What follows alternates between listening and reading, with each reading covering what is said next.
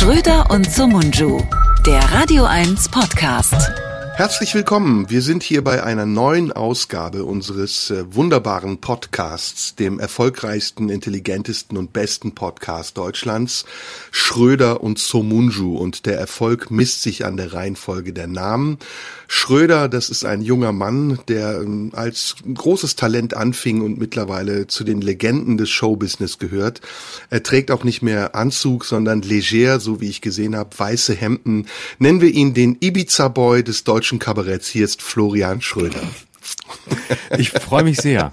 Ich habe das weiße Hemd wirklich nur zwischendurch rausgeholt, weil ich die Krawatten nicht mehr finde, weil ich so lange nicht mehr aufgetreten bin, dass ich ähm, ab und zu jetzt mal bei Veranstaltungen einfach mal auch den obersten Hemdknopf offen lasse. Das habe ich bei der CSU gelernt. Wenn man ganz cool sein will, ähm, dann kommt man in so eine Andi Scheuer-Attitüde und lässt auch mal den, die, den obersten Knopf offen. Das macht zum Beispiel Markus Söder nicht. Mein großes Vorbild Andi Scheuer aber schon. Und das wollte ich ein bisschen übernehmen in der Öffentlichkeit, um zu zeigen, auch ich kann ein bisschen locker sein. Es ist dir gelungen. Das kragenlose weiße Hemd, ein Knopf geöffnet, äh, ganz seltsamerweise einen wunderbaren Teint in den letzten Wochen, äh, ja. das Haar frisch gegelt, nach hinten gekämmt, der Bart gestutzt und auch ja. inhaltlich wirklich good in shape, würde ich sagen. Danke, das freut mich. Also ich bin äh, mittlerweile mein eigener Friseur geworden. Ich äh, habe mir bei einem äh, amerikanischen äh, Großhändler, dessen Namen ich nicht sagen darf, weil der Chef gerade zurückgetreten ist, ähm, da habe ich mir ein bisschen was zusammenbestellt und jetzt habe ich festgestellt, wenn die Friseure wieder aufmachen, ich brauche keinen mehr, weil ich krieg's alles selber hin. Ne? Also ich hab, bin mein eigener Maskenbildner geworden. Ich musste mich in letzter Zeit bei Fernsehauftritten so oft alleine schminken. Ich kann's mittlerweile. Also ich laufe eigentlich nur noch mit schöner Maske im Gesicht durch die Gegend. Ich mache mir die Haare selber schön. Ich habe mein eigenes Gel gefunden Stunden und so. Also ich brauche da niemanden mehr und äh, finde, finde, das ist wirklich die wahre Selbstbestimmung. Also alle sehen sich jetzt danach, dass die Friseure wieder aufmachen und ich sage, ey, fickt euch Friseure, dass euer Verband nicht rechtzeitig dabei war und schon viel früher dafür gesorgt hat, dass eure verdammten Geschäfte wieder aufmachen, hat bei mir dafür gesorgt, dass ich mein eigener Friseur geworden bin. Und meine Frisur ist nicht so kompliziert, da habe ich zwei, drei Einstellungen, habe ich so ein paar, paar Klemmteile, die mache ich oben drauf, kann ich nur empfehlen. Und dann sitzt die Frisur, da braucht man gar keinen Friseur mehr. Und jetzt muss ich immer allen erklären, dass ich das selber kann und habe auch schon ein kleines Friseurgeschäft aufgemacht. Also ich laufe, fahre so zu Leuten illegal. Ähm, wer mich anruft, äh, der kann mich bestellen und dann fahre ich rum und dann mache ich den Leuten die Frisur. Klammer auf, kaputt, ja. Klammer zu. Und das ist im Moment ein bisschen meine Einnahmequelle. Und da habe ich auch das weiße Hemd entdeckt, weil als Friseur mal ein bisschen mit weißem Hemd und um Umhang unterm Arm fährt man rum und die Menschen sind total zufrieden danach. Und ich glaube, ich werde das auch aufrechterhalten, wenn die Friseure wieder aufmachen, weil man kriegt ja gar keinen Termin mehr, wie man hört. Alle haben sich ja für Anfang März einen Friseurtermin gemacht, so lange können die gar nicht schneiden spätestens wenn du ein Dutt hast und äh, Tattoos, fange ich an daran zu zweifeln, dass du ein seriöser Künstler bist. Aber bis dahin. Das hättest du schon lange tun müssen. ja, ich, da kommen wir direkt auf ein interessantes Thema. Ich habe ja deine Sendung gesehen. Ähm, ähm, wie heißt sie? Schröder Late Night? Nee, ähm, äh, die, die Satire-Show heißt sie. Satire-Show, sehr einfallsreicher ja, genau. Name, auf unserem Absolut. Heimatsender RBB äh, übertragen in die ARD, in einem ja. leeren Studio, das 14. Stockwerk des RBB-Hauses, die sogenannte Lounge, die aber eher aussieht wie ein Psychoknast, in dem man die Rollläden runtergelassen hat. Ähm, ein Teppichboden, wer immer ihn auch ausgesucht hat, knallrot, ein Schreibtisch drauf platziert, ein bisschen diagonal, daneben ein Sessel, schätzungsweise von äh, Trösser oder Knuffmann oder sonst irgendeinem Möbelhaus. Nein, RBB-Requisite. RBB-Requisite, ähm, wiedererkennbar daran, dass auch bei Ingmar Stadelmann die gleichen Möbel stehen. Also das Ganze ist ein Low-Budget-Projekt, muss man sagen. Es ist auch ein äh, Low-Content-Projekt, kann ich dazu sagen. Denn ähm, ich, ich sah dich da in einer einer sehr befremdlichen Rolle ähm, in diesem leeren Studio, wo die Sofas auch irgendwie rechts und links an die Seite geschoben waren. Und es wirkte auf mich wie ein Kehr aus. Und vor allem hast du alle Witze, die wir hier im Podcast besprechen, da nochmal wieder verwertet, was mich auf der einen Seite stolz gemacht hat und auf der anderen Seite ein bisschen wütend und enttäuscht. Wieso, welche denn? welche denn? Naja, die Passage über Eventim hatten wir hier besprochen, die kam darin vor. Erinnerst nee, das ist ja Fakt. ja, die habe ich aber dir vorgesprochen. Die kannst du ja dann nicht einfach in deiner Sendung doch mal verwenden. Natürlich, wenn, die ist ja recherchiert, das sind ja Fakten. Du kannst ja nicht Fakten für dich beanspruchen. Da kannst du, das geht ja nicht. Aber das dann nicht ja wortwörtlich wiederholen, dann formulierst wenigstens ein bisschen um. Nee, das ist ja Fakt, dass das Eventim das Geld der Künstler behält, ist ja kein, äh, ist ja an sich keine Pointe. Das ist ja eine Nein. ganz normale, das ist ja eine ganz normale Passage, ähm, äh, wo, wo Fakten aufgezählt werden. Das nee, nee, hat ja nichts mit einem einem Witz zu auch tun. vollkommen also wenn da jetzt ein Ordnung. Witz, wenn da jetzt ein Witz drin gewesen wäre, dann äh, hätte man natürlich gesagt, okay, Achtung, dann hätte ich dich angerufen, hätte ich gesagt, mein lieber Freund. Nee, nee, nee, prallt gesehen, du hast ab. da einen schönen Scherz zu erzählen. Prallt ne? ab. Diese rhetorische Finte, die du da versuchst, prallt an mir ab. Jetzt mal ganz ernst, ich bin total stolz auf dich. Du wirst dich jetzt wundern über das Wechselbad. Aber auch heute ist für dich der Tag der Irritation. Ähm, Ich meinte das natürlich nicht ernst. Ich bin stolz auf dich. Ich bin froh, dass du eine Sendung hast äh, in der ARD auf oder in der ARD im ersten. In. Und ich finde, dass du das äh, noch besser machen kannst. Also es wirkte so, als wärst du noch ein bisschen aufgeregt. Ich weiß nicht, aber ich unterstell dir das. Äh, ich fand die Gästeauswahl ein bisschen mau. Äh, Till Brönner ist zwar ein super netter Typ, aber mir fehlte eine Frau. Ähm, vielleicht eine Frau, die auch ein bisschen lustig sein kann und ein bisschen was hergibt. Also da gibt's doch genug auch hier im Sender, die man fragen könnte. Ähm, aber alles in allem ein gelungener Einstand und ich wünsche dir für die nächsten Folgen viel Glück. Und mein Tipp, ähm, denk mal wirklich darüber nach, ob du nicht Kolleginnen einlädst, die im Moment es dringend nötig haben, eingeladen zu werden, so wie ich mir habe sagen lassen. Du, wir hatten eigentlich eine Frau, aber die musste absagen und zwar, ähm, weil sie äh, eine Corona-Impfung bekommen hat und äh, nicht vertragen hat. Aber ich sage Ah. nicht, wer es ist. Es ist niemand aus unserem Bereich. Es ist jemand völlig anderes. Und das ist wirklich wahr. Also deswegen war eigentlich war, eine, war ein ganz anderer Gast geplant. Da muss man ein bisschen umplanen. Das ist halt die Zeit. Und ja, es ist halt, es macht Spaß, in einem ähm, Studio zu senden, in dem niemand sitzt und äh, in dem niemand ist. Und dann ist man so ganz äh, für sich. Und ähm, ja, ich danke dir sehr äh, für dein für dein Kompliment. Ich kenne ja mittlerweile deine Arbeitsweise und ähm, freue mich jedes Mal, weil ich sie auch mittlerweile so, so angenehm berechenbar finde. Ich weiß, dass Ah. du immer kommst und ich, das finde ich so schön. Du bist so berechenbar geworden. Ich liebe das, dass du es, du machst es nämlich immer gleich. Du kommst an Hauptsache äh, du bleibst unberechenbar. und hast genau und hast irgendwas gesehen. Man weiß nie, wann er einem die Witze klaut. Ge- wo, war, wo war denn der, genau, weil er ein geklauter Witz war, genau. Pass auf. Und dann sitzt du nämlich da und dann kommst du erstmal an und sagst, "Hm, also ich habe ja das und das von dir gesehen und ich fand's also Low Content und ich fand's auch scheiße und äh, im Grunde äh, Low Budget und äh, wo warst du da überhaupt und eigentlich warst Du du, im dich, Keller. be- du bist berechenbar, Das weil heißt, das mit dem Low du- Content habe ich ja gesagt, damit du darauf reagierst, so wie in Genau, der letzten du- Folge, wo ich auch von belanglos gesprochen habe und du sofort dich festgekrallt hast an diesem Wort. Nein, das ist so lustig. Nein, das ist so lustig, weil du, weil du kommst immer mit so einer, mit so einer leicht, äh, mit so einer, mit so einer erstmal, ich hau dir erstmal alles um die Ohren, wie so ein, wie so ein Regisseur von vor 30 Jahren.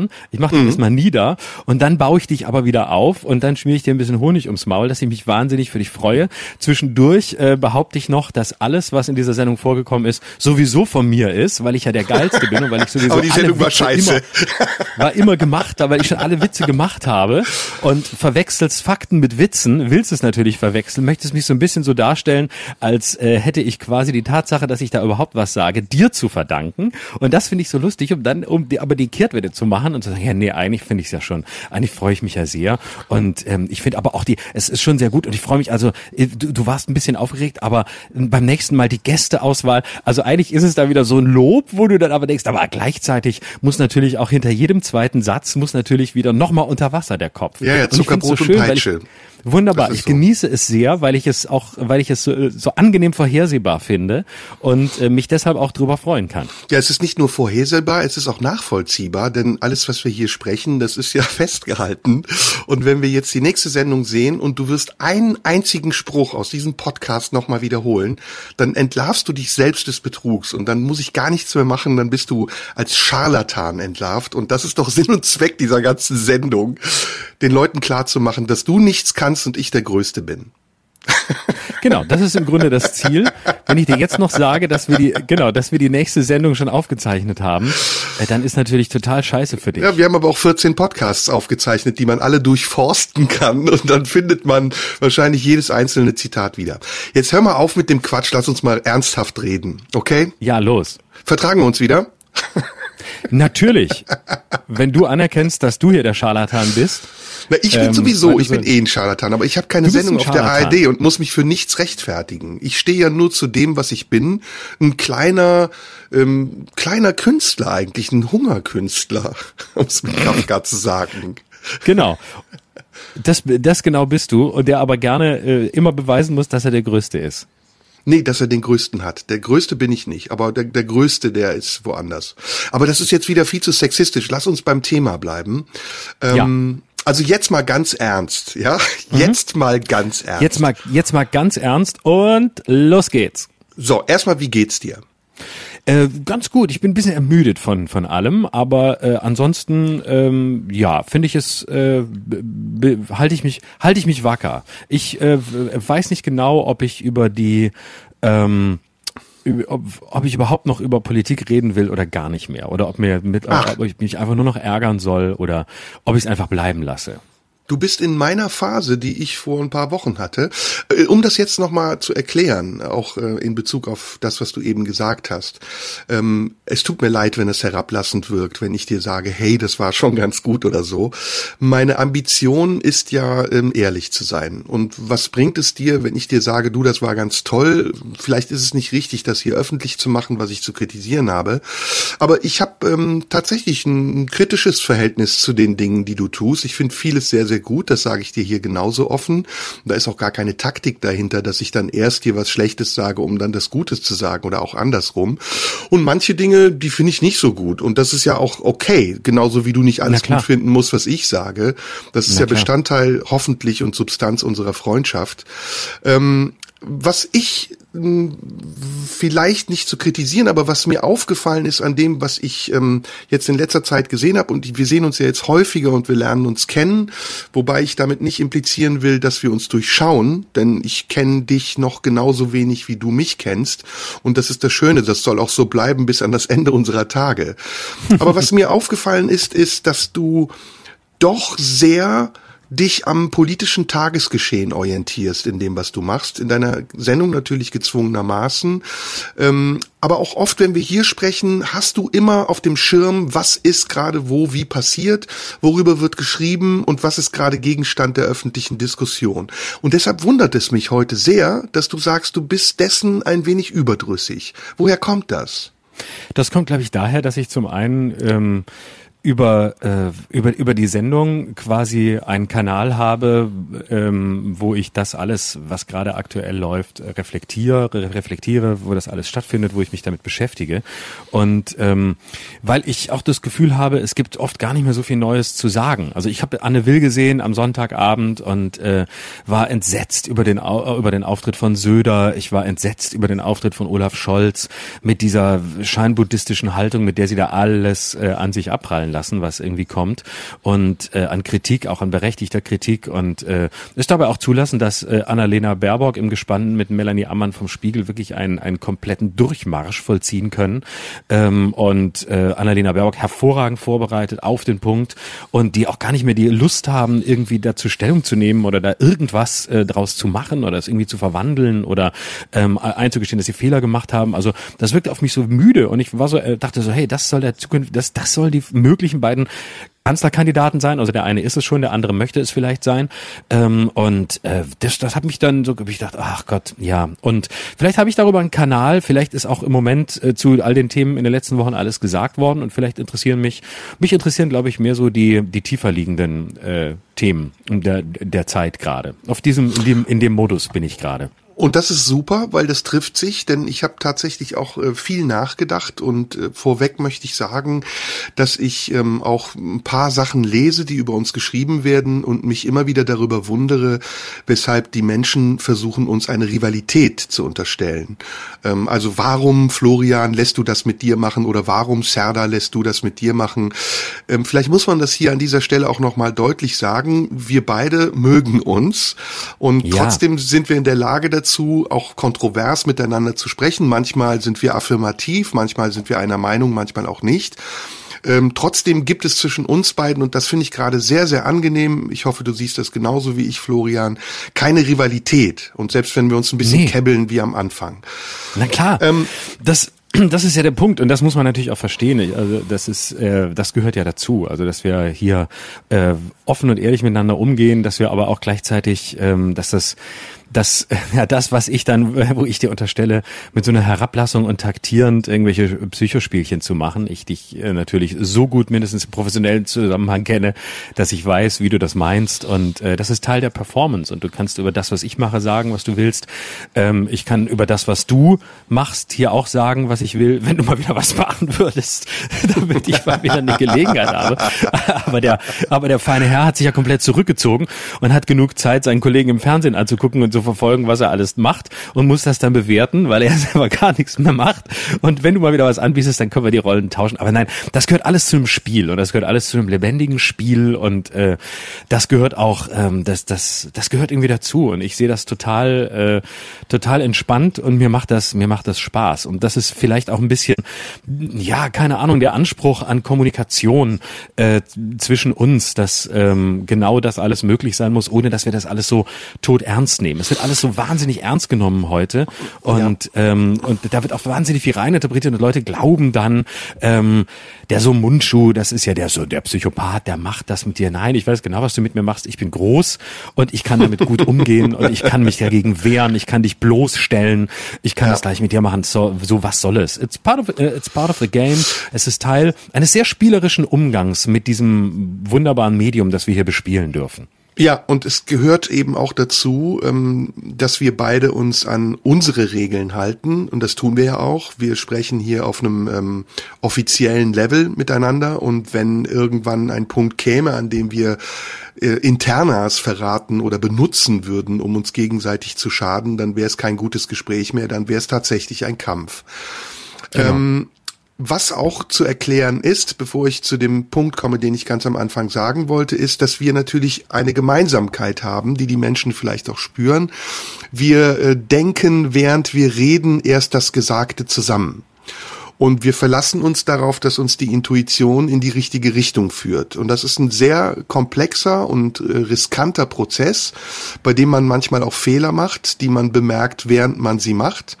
Aber bei dem man, wenn man es in einiger Übung beherrscht, auch ganz interessante, ja, und vielschichtige Prozesse durchführen kann. Und eben, das kann ich dir zum Beispiel erklären, als ich gesagt habe, man sah, dass das eine Low-Budget-Sendung war, kam in mir offensichtlich der Impuls, das Wort Budget durch ein weiteres Wort aus dem Englischen zu ergänzen und dann kam Content dazu und so wirkte das auf dich oder den Zuhörer im ersten Moment, als wollte ich dich herabsetzen. Dabei war es eigentlich nur ein Wortspiel in meinem Kopf, das gar nicht so eine große Bedeutung hatte, denn hm. es hatte ja Content. Also warum sollte ich behaupten, dass eine Sendung von, wie lang geht sie? 60 Minuten? 45. In der du in der du ähm, gut ein Sketch, wo du wie Peter Frankenfeld aussahst, den fand ich ein bisschen belanglos, aber es wäre weit hergeholt zu sagen, dass sie keinen Content hatte. Insofern, es hat oft was mit Spielerei zu tun und da sind wir uns, glaube ich, äh, stehen wir uns in nichts nach. So, ich wollte jetzt. dich was fragen, etwas, was hm. mir durch den Kopf gegangen ist und ich stelle diese Frage stellvertretend an dich und zugleich auch an mich. Ähm, wer bist du? ist ganz einfach. Wer bist du? Bist du das, was ich sehe, wenn ich dich sehe? Bist du das, was ich wahrnehme, wenn ich über dich nachdenke? Oder bist du das, was du gerne wärst, wenn du so tust, als wärst du es? Bevor ich auf die Frage antworte, ist, äh, habe ich, muss ich dir sagen, dass ich heute oder seit gestern ähm, in mir der Gedanke gewachsen ist, dass ich äh, gerne heute ähm, mit dir über das Thema Identität sprechen würde. Geil, wie geil ist das? Ohne Witz, seit zwei Tagen, mir geht dieses Thema seit zwei Tagen in, un, in ganz auch. vielen unterschiedlichen Geschichten durch den Kopf und ich habe ganz viel drüber nachgedacht, weil ich äh, auch gerade ähm, äh, an einem äh, Projekt arbeite, wo ich da ganz viel drüber nachdenke und ich habe viel dazu gelesen in unterschiedlichen Dimensionen und ich dachte, ich würde mal gerne mit dir über Identität sprechen und ich ja, hätte eine, ich hätte eine fast parallele Frage an dich gehabt und ich werde sie dir auch gleich im Anschluss stellen. Ja. Ähm, um, um Erinnerst du dich noch an meine Frage? Wer bist du? Bist du der, genau, der du meinst, ähm, der du bist? Oder das, was ich wahrnehme, wenn ich dich sehe? Oder bist du der, der du bist, wenn du mit dir alleine bist? Was ist der Unterschied? Beschreib das mal. Also ich würde zunächst mal sagen, ähm, ich bin viele. Also ich äh, würde sagen, es gibt verschiedene Rollen, es gibt verschiedene Zusammenhänge, verschiedene Seiten von mir, die mal stärker, mal schwächer sind. Ähm, und äh, ich glaube, das, was man öffentlich sieht oder was du siehst, ähm, wir beide sehen uns natürlich schon wieder anders, weil wir uns ein bisschen besser kennen. Das ist immer nur ein Teil. Und es gibt andere Teile, ähm, die finden in anderen äh, Zusammenhängen statt. Und äh, ich glaube, dass, dass ich nicht sagen kann, ähm, ich bin genau so. Dass ich bin, ich glaube, ich bin nicht festlegbar. Niemand ist festlegbar, wenn er, wenn er sich wirklich, wenn er wirklich in sich reinhört und seine unterschiedlichen Seiten äh, zulässt. Aber das, was nach draußen deutlich wird, ist immer nur ein ganz kleiner Teil von, glaube ich, sehr vielen, sehr vielen Facetten. Wie ist das Wer bei dir? bist du denn, ja, sag ich dir gleich, ich bin noch nicht fertig. Äh, wer bist du denn wirklicher? Also hast du das Gefühl, es gibt eine wirklichere Version von dir? Nee, das würde ich so nicht sagen. Das, das würde ja einen qualitativen Unterschied aufmachen. Ähm, es gibt äh, eine öffentliche Seite und es gibt private, eine private Seite, aber auch die private Seite differenziert sich wieder in sehr viele unterschiedliche. Ähm, also deswegen würde ich da keine, ich würde da keine Hierarchie aufmachen. Das eine ist besser oder schlechter oder äh, es gibt Dinge, die sind näher an mir dran und andere sind weiter von mir weg oder verschiedene Facetten meiner Person. Ähm, das schon, aber trotzdem würde ich da keine Hierarchisierung vornehmen wollen. Ich gebe dir mal ein Beispiel und äh, zugleich auch den Grund, weshalb ich dich danach frage. Ähm, wenn ich dich sehe, also wenn ich dich im Fernsehen sehe oder wenn ich dich sonst irgendwo sehe in einer öffentlichen Figur, dann wirkst du auf mich immer sehr patent, ähm, wirkst immer sehr agil und auch manchmal ein bisschen juvenil, aber alles in allem wie eine sehr komplette äh, Figur. Ähm, der Anzug trägt natürlich auch dazu bei, dass es was Seriöses hat und du wirkst sehr unverletzlich. Ähm, in diesem Podcast aber habe ich jetzt mehrmals erlebt, dass du auch eine Seite von dir zeigst, die ich für eine sehr ehrliche Seite halte. Und ähm, ich bin erstaunt, dass du diese Seite auch so zeigen kannst, wenn du zum Beispiel sagst, ähm, Angst ist für mich ein zentrales Thema ähm, mhm. Verlustangst oder wenn du über deine Kindheit sprichst und sehr traurige Geschichten erzählst von einem kleinen Kind, das zusammen mit seiner Mutter lebt und Angst hat, dass die Mutter irgendwann nicht mehr wiederkommt und daran denkt, aus dem Fenster zu springen. Das steht für mich ähm, in keinem Widerspruch. Das eine geht auch mit dem anderen. Es ist auch keine Hierarchie. Das eine ist nicht besser oder schlechter als das andere. Mhm aber es zeigt mir, dass der Florian, den ich kenne, also mein Freund Florian, ähm, doch ein anderer Florian ist als der, den ich im Fernsehen sehe. Ja. Und das ist evident. Das, das ist ja nichts Ungewöhnliches. Genau, das ist genau. Und das ist auch genauso ähm, beabsichtigt. Und äh, das finde ich auch ganz wichtig, weil ich äh, das eine ist eben äh, folgt letztlich den den Gesetzen ähm, der meines meines Show ichs, das äh, ähm, das ist die eine Seite. Und das andere ist eben etwas, was vielleicht persönlicher ist, so wie wir hier sprechen. Und ich muss nicht einen Podcast mit dir machen, wenn ich das hier äh, wieder erzähle, nochmal erzähle oder anders mache, wie ich es auf Bühnen erzähle oder wie ich es im Fernsehen erzähle. Und ich denke, das gehört, das gilt für uns beide. Ähm, das ist ein intimes Projekt, das ist ein intimes äh, Medium und das ist etwas, wo ich auch, ähm, äh, wo ich, wo ich auch gerne etwas von mir zeige, weil mir das, ähm, weil ich das selbst quasi ein bisschen weitergeben möchte was ich mir selbst immer gewünscht hätte. Ich habe immer fand immer Leute in der Öffentlichkeit toll und hätte immer gedacht, ah, ist da noch mehr? Ist da noch mehr als das, was ich sehe, wenn ich Menschen im Fernsehen sehe oder im Radio höre? Und ist da noch mehr? Und ich war immer am meisten beeindruckt von denen, die das zulassen konnten, wo du gemerkt hast, nee, das, was öffentlich äh, auf der auf der großen auf der großen Bühne ähm, auf, in der Tournee oder im, im Fernsehen und sonst wo stattfindet, das ist ein Teil. Und da gibt's aber noch mehr dahinter. Und äh, das eine ist nur möglich durch das andere. Deswegen gehört auch beides zusammen. Und ich gebe zu, dass ich lange gebraucht habe, an den Punkt zu kommen, ähm, für das, was wir hier tun, überhaupt eine Stimme in mir selbst zu finden, das überhaupt formulierbar zu machen. Für, früher, bis vor ein paar Jahren, hätte ich das weggedrückt und gesagt, das geht kein, das geht kein was an, das will auch gar keiner hören. Und irgendwann kam bei mir der Durchbruch, dass ich dachte, nee, die andere Seite ist mindestens genauso wichtig. Ich glaube, es gibt einen Resonanzraum. Ich glaube, es gibt sehr viele Leute, die anderes Ähnliches erlebt haben und die sich darüber freuen, dass dass man dass man greifbar wird und ähm, äh, sich sich zeigt, dass man sichtbar wird mit allen Facetten oder mit mehreren, natürlich nicht mit allen, aber mit mehr, als man im ersten Moment äh, sieht, wenn man auf eine Bühne guckt.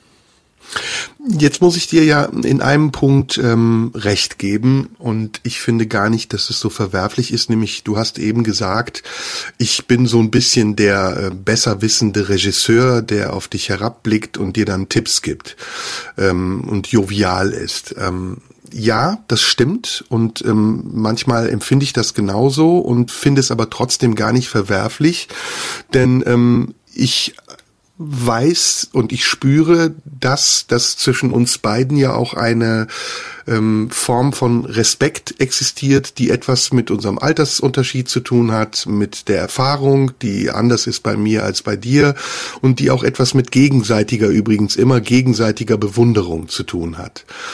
Und ähm, als ich dich kennengelernt habe und als ich deine Arbeit zum ersten Mal wahrgenommen habe, da ist mir aufgefallen, dass du jemand bist, der sehr schnell lernt, also der sehr viel beobachtet und ähm, sich Dinge anschaut und lernt und sie umsetzt.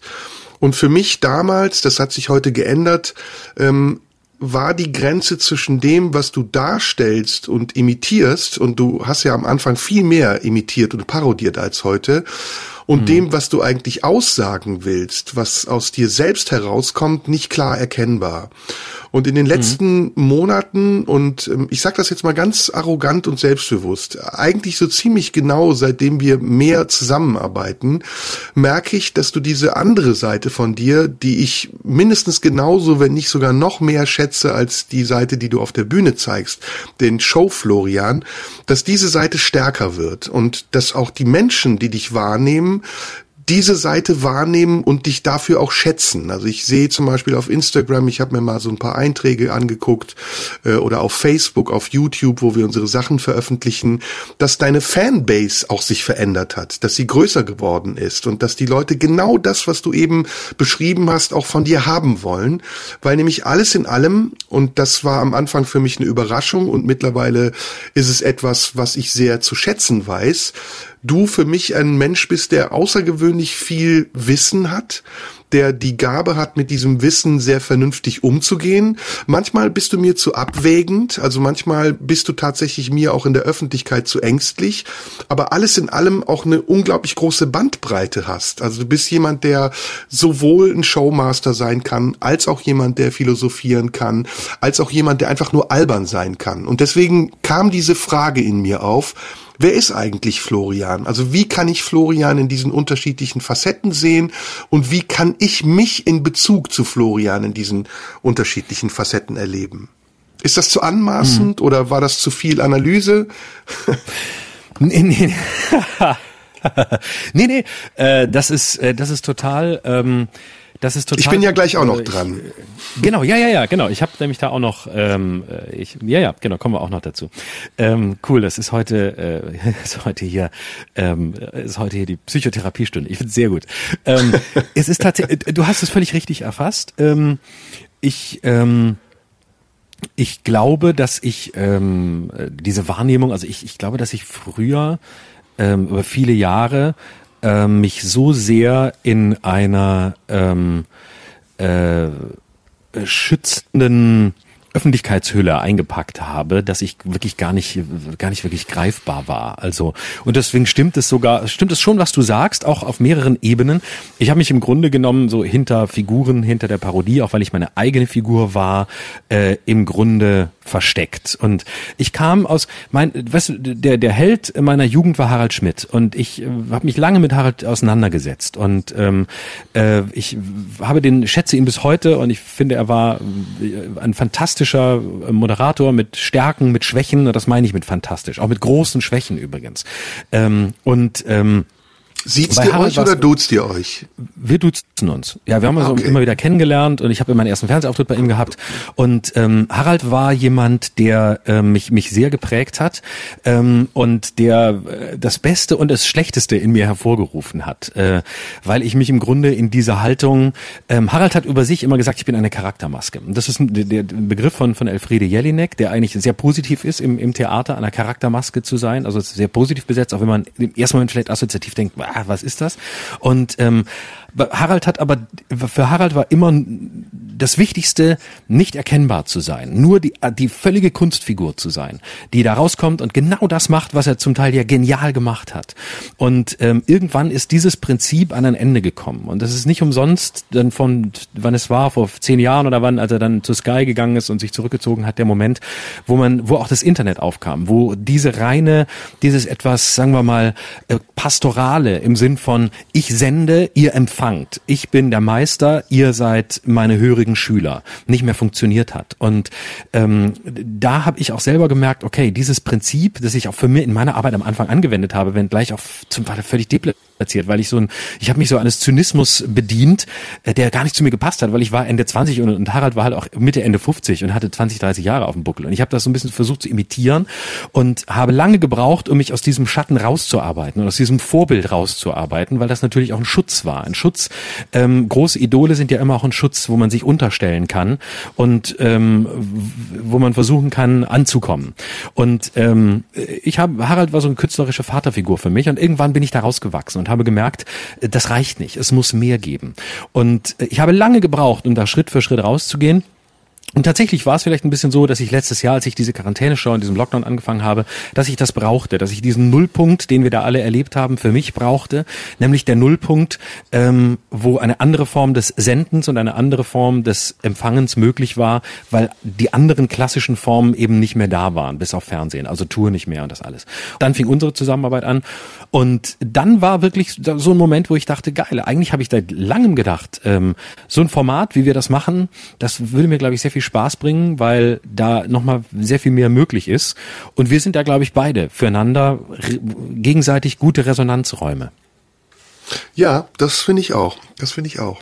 Und ähm, um nochmal darauf zu sprechen zu kommen, ähm, es gibt ja immer Verhältnisse, in denen man aus unterschiedlichen Perspektiven aufeinander blickt und ähm, sich aus unterschiedlichen Richtungen auch befruchtet. Also zum Beispiel mit Jürgen und mir, unserem gemeinsamen Redakteur, aber auch dem Redakteur meiner Blauen Stunde, ist das ähnlich. Ähm, Jürgen kommt aus einem anderen Umfeld, hat eine andere Sozialisierung, eine andere Geschichte, ist älter als ich, ich bin jünger als er, lebe in Westdeutschland, seitdem ich denken kann, komme aber aus der Türkei. Und da gibt es erstmal keine Gleichheit und es gibt auch keine ähm, vielbeschworene Augenhöhe, sondern das ist schon ein Verhältnis, in dem ich manchmal auch zu Jürgen fast ein väterliches Gefühl habe und er vielleicht zu mir äh, andersrum ein Gefühl, als wäre irgendwie mein, keine Ahnung, mein älterer Bruder. Aber äh, das wollte ich damit sagen, weil wir am Anfang darüber sprachen. Also das ist nicht Herablassung. Herablassung ist, wenn man den anderen entwertet. Und ich bin mhm. mir deines Wertes sehr bewusst. Und ich glaube, das merken nicht nur die Zuhörer, das merkst auch du, dass ich dich sehr schätze und dass ich dazu aber auch versuche, nicht einfach nur ähm, affirmativ zu sein und dir nach dem Mund zu reden und dir ein gutes Gefühl zu geben, sondern dir gerade dadurch ein besseres Gefühl zu geben, dass ich dir auch zeige, dass ich bei mir bleiben kann und dir gegenüber durchaus auch kritisch bin, aber damit dich nicht verlasse oder verrate und schon gar nicht vor anderen Leuten verrate. Mhm. Ja, das ist ähm, das ist, glaube ich, so ein ähm, Moment von äh, ähm, der Umstellung von, äh, ich sage mal, äh, väterlichen Modellen auf brüderliche Modelle. Und ähm, ich habe lange Zeit, ähm, ich bin ja Scheidungskind und ähm, ich hatte ja keinen Kontakt zu meinem Vater, also mindestens nicht mehr seit ich seit ich zehn Jahre alt bin und äh, der ist auch ähm, irgendwann äh, gestorben, ohne dass ich das mitbekommen habe und äh, beziehungsweise ich habe es dann erfahren über das Landratsamt der Stadt, in dem er gestorben ist, ähm, lange Geschichte und ich bin im Grunde vaterlos groß geworden und ich glaube viele, die das auch ähnlich äh, vielleicht erlebt haben, ähm, kennen das. Äh, das ist natürlich ein Gefühl, das einen äh, auch auch nicht loslässt. Es bleibt immer ein lebenslanges Thema in, in einer gewissen Hinsicht eine Vatersuche. Suche. Ne? Und man sucht diese Figuren an ganz verschiedenen Stellen. Man äh, wird enttäuscht. Man äh, es ist zum Teil auch zerstörerisch, weil man sich ähnliche Figuren wieder sucht, ähm, die man kannte, weil eine Leerstelle da ist und weil eine Leerstelle da ist, die nicht gefüllt wird. Und immer wieder, immer wieder sucht man das. Und dann gibt es Menschen, ähm, die bleiben ein Leben lang in in dieser Suche verstrickt und suchen und finden nicht und suchen wieder. Und ähm, manchmal wird es produktiv, manchmal finden sie das, manchmal finden sie dann den Vater, den sie nicht hatten und er begleitet sie. Es, das kann auf ganz unterschiedliche Art und Weise sein. Der muss gar nicht unbedingt präsent sein. Er kann, aber er muss nicht. Es kann ein Förderer sein, es kann jemand sein, der ähm, ein Gesprächspartner ist, was auch immer. Und bei mir hat sich das irgendwann verändert. Ich habe irgendwann versucht, mich selbst an die Hand zu nehmen und ähm, wohlwollend mit mir selbst zu sein, nachdem ich mich sehr lange in erster Linie eigentlich gehasst habe. Äh, und zwar fast alles an mir. Und irgendwann habe ich mit mir selbst Freundschaft geschlossen und habe mich selbst an die Hand genommen und habe mich hab versucht, mich selbst durchs Leben zu führen, wie so, wie, wie so ein Kind äh, und dem ein bisschen was zu erklären.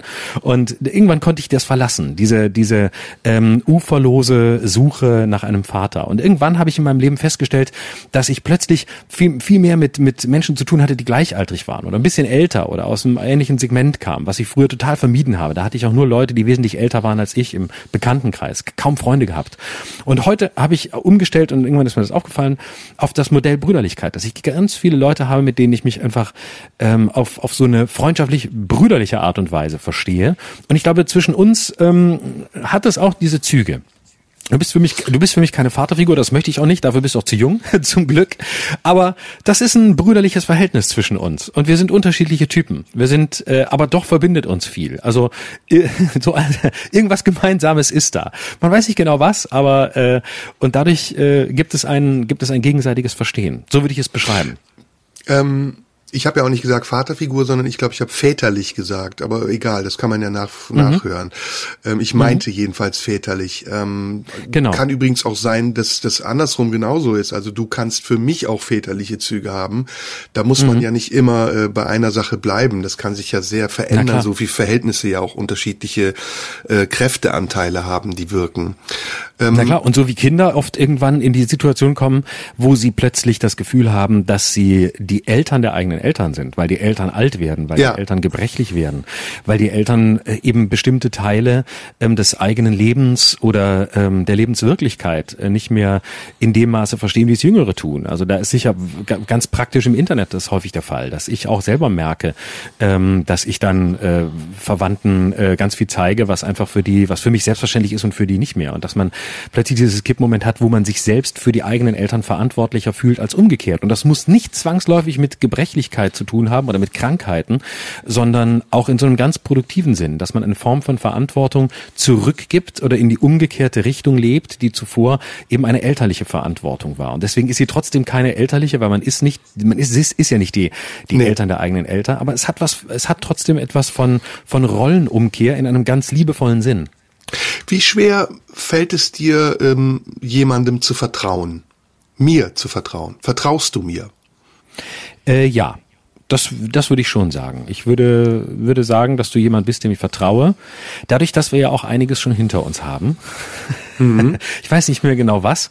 Und es dabei ja immer um so einen Moment von Vertrauen ging, um, um so einen Moment von, äh, ähm, ja, wir, wir müssen irgendwie gemeinsam durch die Sache durch. Und äh, ich glaube, es hätte viele Ge Gelegenheiten gegeben, ähm, weil wir natürlich auch privat andere Gespräche führen als in der Öffentlichkeit, ähm, sich gegenseitig äh, zu verraten. Und das ist nie passiert. Und deswegen ähm, halte ich das für eine, für, würde ich sagen, dass ein Vertrauen da ist. Weil wir, wir beide, genau wie du es vorhin gesagt hast, ähm, nie missbräuchlich äh, umgehen würden ähm, mit dem, was in keine Öffentlichkeit gehört, mit, also von dem, was wir über den anderen wissen. Kämpfst du äh, damit manchmal vertrauen zu wollen? Oder nee, wehrst du dich dagegen, vertrauen zu müssen? Nein, ich kann mich mittlerweile einlassen. Ich war früher sehr misstrauisch. Also ich hätte früher immer gesagt, ich hätte früher gesagt, ach, eigentlich, das ist eigentlich jemand, dem kannst du doch vertrauen und hätte es dann nicht getan. In dem Wissen, äh, dass man ja, oder in dem angenommenen Wissen, dass keines war, dass man ja sowieso niemandem vertrauen kann. Also so wäre ich früher gewesen. Und mhm. das habe ich heute nicht mehr. Heute folge ich, heute folge ich da meinem Gefühl. Ich bleibe aufmerksam, aber folge meinem Gefühl und ähm, habe vielen Leuten vertraut und ähm, habe auch gemerkt, dass ich Menschen ähm, unterschätzt habe in dem Maß, äh, wie, wie sehr ihnen eigentlich zu vertrauen ist und dass viele äh, dann doch nicht so äh, verräterisch sind, wie ich das in meinem äh, spätpubertären äh, Salon-Misanthropentum geglaubt habe. Hm. Ich komme darauf, ähm, weil wir mit unserem Podcast hier ja mittlerweile Kreise ziehen und weil viele Menschen sehr genau hinhören und Gott sei Dank ja das, was wir tun, auch äh, honorieren und gutieren und sagen, das ist äh, etwas, was uns berührt. Und ähm, ausgehend von diesem Erlebnis, von dieser Erfahrung, die für mich sehr bereichernd ist und auch ein Ansporn, diesen Podcast zu machen und natürlich auch unserem Verhältnis, ähm, das mich ebenso bereichert und mir, mir sehr viel bringt, schwebt für mich über all dem, was wir hier sprechen, natürlich auch immer eine Frage nach dem künstlerischen Anspruch und ähm, der Identität, die wir als Künstler hier haben und wie wir diese Identität gemeinsam entwickeln. Es ist ja immer ähm, äh, in der Geschichte der Kunst ähm, ein, ein heikles Thema gewesen und geblieben, äh, Künstlerehen zu schließen. Ob wir die jetzt so wie in unserem Fall platonisch führen oder ob wir die vielleicht irgendwann sogar mal körperlich haben. Ähm, wir vereinen sozusagen zwei unterschiedliche Philosophien. Wir gehen mit ähm, am Anfang ähm, Schnittmengen in dieses Verhältnis. Wir ähm, berühren und überdecken uns manchmal sogar auch mit unserem Anspruch und manchmal kollidiert unser Anspruch auch. Und wie gehen wir damit um? Wie können wir daraus ein produktives Ergebnis ziehen? Das ist eine Frage, die ich mir zum Beispiel auch immer wieder stelle. Und in der Essenz äh, dieser Fragestellung ist für mich der Anspruch, echt sein zu wollen. Das ist die Frage, die ich dir ganz am Anfang gestellt habe und das ist die Frage, die du mir wahrscheinlich gleich auch stellen wirst. Also wie können wir echt sein? Wie können wir unser Inneres, das wechselnde Innere nach außen so vertreten, dass wir weder uns zu sehr offenbaren, angreifbar machen, zu transparent werden, zu durchsichtig sind oder dadurch sogar belanglos und beliebig? Und ähm, wie können wir das auch gegenseitig bewahren? Wie können wir das so tun, ohne den anderen vorzuführen, ihn zu verletzen, öffentlich zu kränken oder in irgendeiner Form anzugreifen? Und die, das Resultat dieser Frage ist für mich ein permanenter Prozess, in dem nicht nur die Überprüfung dessen stattfindet, was ich sage, um darauf acht zu geben, ob ich es sagen darf oder nicht sagen sollte, sondern auch, ob ich es sagen muss, um mich zu repräsentieren oder ob ich mich selbst zum Beispiel auch an manchen Stellen verrate, wenn ich darauf verzichte, zu sagen, was ich wirklich empfinde. Und das wirklich bis an die schärfste Grenze des Möglichen, bis an die Grenze des Punktes, an dem ich weiß, okay, das interessiert jetzt wirklich niemanden, der außenstehend ist, das kann ich mit mir selber ausmachen. Also äh, das ist, glaube ich, die, die ähm, produktive Grenze, die man ziehen muss zwischen äh, privat und persönlich. Und ähm, ich hatte äh, meinem, meinem das ist, das hat mir sehr gut gefallen. Ich hatte mal in meinem Studium eine Philosophieprofessorin, die das immer sehr schön unterschieden hat und das, viel, das gefiel mir sehr gut. Ich glaube, es gibt einen persönlichen Bereich, der geht relativ nah ans Intime und der ist auch zum Teil vielleicht wirklich sehr, der hat auch private Züge, aber es ist eben nicht privatistisch und es geht eben nicht darum, ähm, äh, quasi äh, eine Launenhaftigkeit oder irgendwas nach vorne zu stellen und das ähm, für äh, jetzt das einzig Richtige zu halten oder aus dem diesem, ach, was habe ich heute alles privat erlebt, sondern es geht um ein kleines Moment immer von äh, Fremdheit im positiven Sinn, von Distanz zu sich und zu sich selbst. Das macht für mich das Persönliche aus. Das Private ist oft distanzlos. Das ist privat ist, wenn ich jetzt hier erzählen würde, oh mein Gott, ich äh, äh, muss, muss so dringend auf die Toilette und ich muss Pipi machen, aber wir müssen jetzt noch reden. Das ist vielleicht privat. Obwohl ich es gar nicht muss. aber äh, persönlich hat immer das Moment von Distanzierung von sich selbst. Ähm, das kleine Moment von, ähm, ich kann etwas erzählen, aber ich weiß, warum ich es erzähle und wie ich es erzähle. Und ich bleibe doch bei mir. Das Private finde ich oft belanglos, wenn ich äh, oder beliebig. Ja, das ist jetzt irgendwie, da hängt ein Furz quer und das muss jetzt die Öffentlichkeit wissen. Das, das muss sie nicht wissen. Ähm, aber es geht auch nicht darum, etwas von sich das Persönliche ist zwischen dem Privaten und dem ganz Öffentlichen. Und das Öffentliche ist eben, ist eben Show, ist eben Bühne. Dann können wir hier beide äh, Dialoge schreiben und dann können wir uns die hin und her schicken und dann äh, führen wir die mehr oder weniger gut auf. Das ist ein völlig anderes Konzept. Und deswegen würde ich sagen, wir sind ähm, gut aufgehoben in einem privaten Bereich, der aber persönlich ist und nicht zu privat. Hm. Okay, du wolltest mich fragen. Ich hätte noch viele andere Fragen, aber jetzt will ich nicht äh, zu sehr im Vordergrund stehen. Nein, ich stehe am Vordergrund, wenn du mich fragst. naja, gut, ähm, stimmt auch. Ne? Insofern, äh, also ähm, ich würde, äh, mich würde tatsächlich interessieren, ähm, die Frage, die ich mir ursprünglich als Eingangsfrage vorgenommen hatte, war, ähm, würdest du sagen, dass du ähm, mit dir identisch bist? Und wenn ja, wann? Geil, das ist die gleiche Frage, die ich dir auch gestellt habe. Mhm. so hatte ich sie nämlich, so hatte ich sie für mich formuliert, bevor wir gesprochen haben. Und komischerweise werde ich dir jetzt die gleiche Antwort geben, die du mir gegeben hast.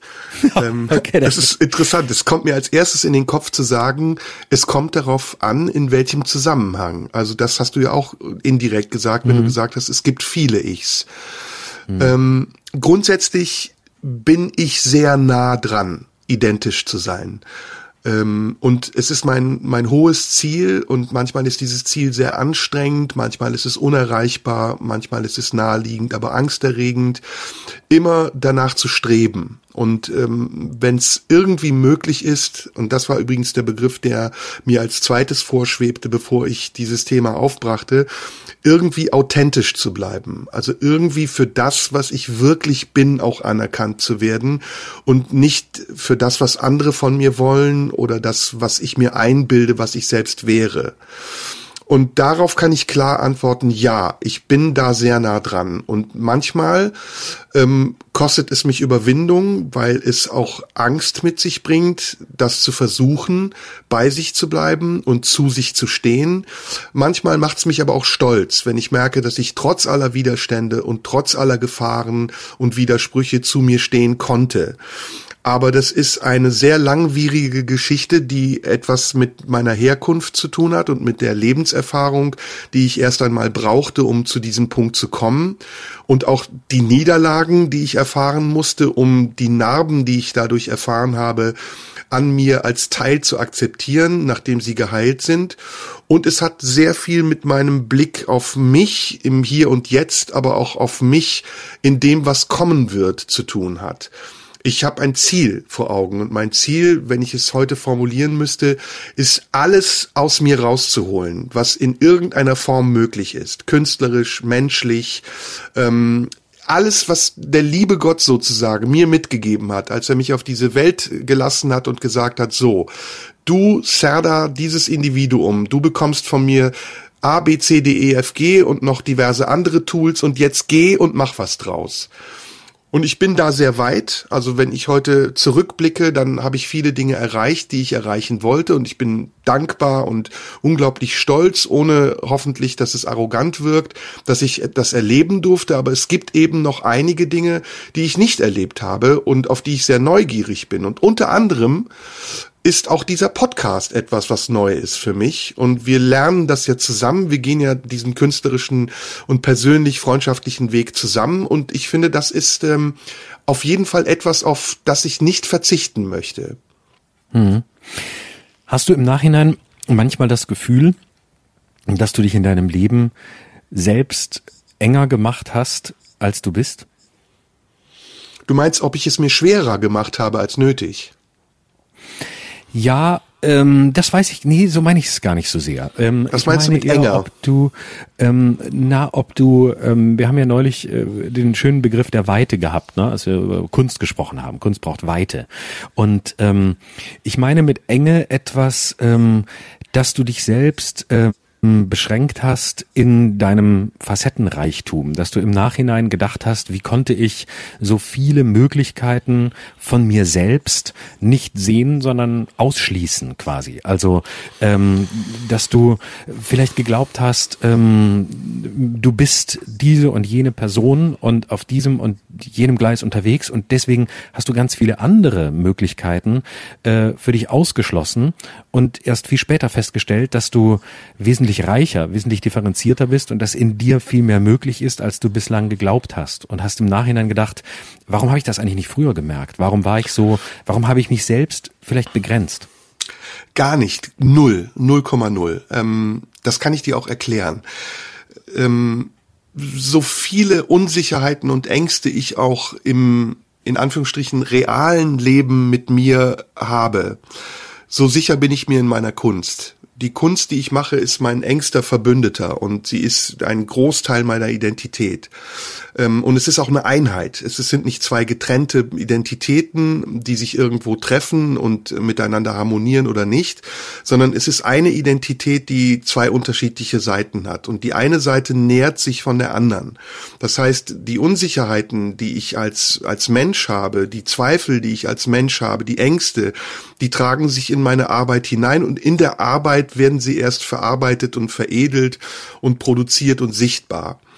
In der Arbeit aber, wenn sie sozusagen durch den Prozess des Verstehens gegangen sind, sind sie so weit abgeschlossen und fertig, dass ich damit überhaupt kein Problem mehr habe und auch gar nicht mehr daran zweifle. Natürlich bin ich kritikfähig und ich kritisiere mich selbst am, am deutlichsten und am häufigsten und am genauesten.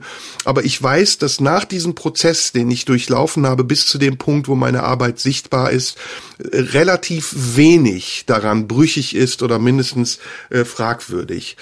Ähm, das hängt an einer Sache, die ich sehr spät erst in meinem Leben begriffen habe. Und sie klingt jetzt vielleicht für dich seltsam und ich glaube aber trotzdem, dass sie auf dich auch zutrifft oder zumindest eine Frage sein sollte, über die du nachdenken solltest oder musst. Ähm, nämlich, ähm, wer erteilt uns eigentlich unseren Auftrag? Also welche, welche innere Energie, die wir dazu aufbringen, auf eine Bühne zu gehen, uns vor ein Mikrofon zu setzen, Risiken einzugehen, äh, Widersprüche zu erzeugen, Widerstand zu erzeugen. Welche Energie in uns bringt uns dazu, das zu tun? Und jetzt könnte man spirituell sagen, es ist irgendeine göttliche Energie, irgendeine Form von Vorbestimmung oder äh, Bestimmung überhaupt, die uns dazu bringt, das zu tun, wofür wir gemacht sind. In dem Moment, in dem wir es machen, fühlen wir, ob es richtig oder falsch ist und dann bekommt es tatsächlich etwas äh, Gottgegebenes ich sag das jetzt ein bisschen spirituell, aber du weißt, also erstens bin ich überhaupt kein spiritueller Mensch, äh, vielleicht doch, wenn es um Sachen der, der Kunst geht, aber ich formuliere das mal so, weil es auch ein sehr abstrakter und unsichtbarer Prozess ist und eine sehr seltsame Energie ist, die in mir wirkt, gegen die ich nichts tun kann.